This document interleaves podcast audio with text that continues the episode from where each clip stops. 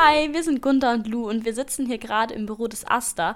Und im Namen der Feminismuswoche beim Stufe wollen wir uns heute mit der lieben Caro über Chancengleichheit und Feminismus an der Uni Regensburg unterhalten. Hallo Caro. Hallo. Du bist ja studentische Sprecherin beim AStA. Vielleicht kannst du uns kurz erzählen, was der AStA überhaupt ist und was er so macht? Ähm, also kurz, damit man die Begrifflichkeit versteht. AStA steht für Allgemeiner Studierendenausschuss. Ähm, und das ist quasi die Studierendenvertretung der Uni Regensburg. Wir haben aktuell zwei Sprecherinnen, davon bin ich eine, ähm, und sechs weitere Mitglieder für die Themen Nachhaltigkeit, Digitalisierung, Finanzen, Antidiskriminierung und Soziales. Grundsätzlich setzen wir uns für die Interessen der Studierenden ein, insbesondere jetzt hier an der Uni, aber auch in der Stadt und landesweit. Und hast du denn schon mal in der hochschulpolitischen Arbeit Erfahrungen mit Nachteilen oder Diskriminierung gemacht? Äh, ja, also die Arbeit der Sprecherin, ähm, also vom AStA, besteht zum Großteil aus Gremienarbeit und dem Kontakt in unterschiedliche Abteilungen der Uni, also zum Beispiel jetzt in die Unileitung, das Sportzentrum, International Office, SDWNO. Ähm, dabei merkt man schon immer wieder, ähm, dass je nach Person, die einem gegenüber sitzt, der Umgang schon un unterschiedlich sein kann ich glaube, das liegt dann oft daran, dass wir als Studierende aufgrund unseres Alters und unseres Wissens ähm, teilweise weniger ernst genommen werden, ähm, weil wir halt einfach auch, wir haben halt schon auch Wissensnachteile, wenn wir beispielsweise mit Profs zusammenarbeiten, die schon mehrere Jahrzehnte an der Uni sind.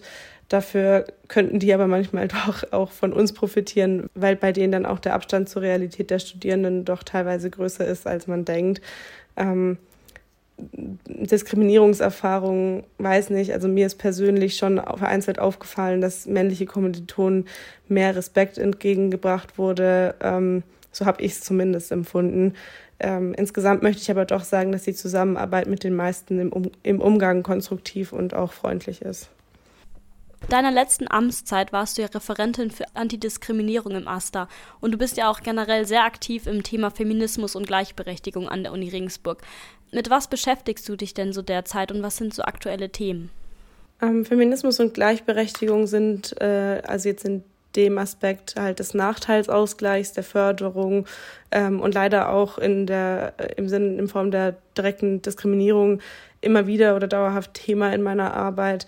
Ähm, als Referentin für Antidiskriminierung, aber auch jetzt als Sprecherin ähm, wenden sich einige Studierende mit Fällen von Diskriminierung auch an mich ich versuche dann den Studierenden weiterzuhelfen, indem ich sie beispielsweise zur Antidiskriminierungsstelle begleite oder eben an die Stelle, die für ihr Anliegen die beste ist. Es gibt aber auch immer wieder Fälle, an denen ich länger dranbleibe. Ähm, mittlerweile war es jetzt auch schon in den Medien, deswegen spreche ich hier jetzt ganz offen über die Vorfälle ähm, in der Jurafakultät. Dort haben sich über 30 Studentinnen gemeldet, die sexuelle Belästigung durch ein Mitglied der Uni erfahren haben. Ähm, uns als Studierendenvertretung ist, ist natürlich wichtig, dass das aufgearbeitet wird und dass Ma Maßnahmen getroffen werden, die das verhindern sollen, dass sowas nochmal passiert. Das erweist sich aktuell etwas schwierig, aber wen wir aktuell auf jeden Fall nur loben können, ist der Dekan der Fakultät. Ähm, er hat in einem Statement sehr klare Worte gefunden und äh, nimmt die Sache sehr ernst. Würdest du sagen, dass Strukturen oder Hierarchien hier an der Uni solche Vorfälle wie den, den du gerade beschrieben hast, oder allgemeinen Benachteiligungen begünstigen können?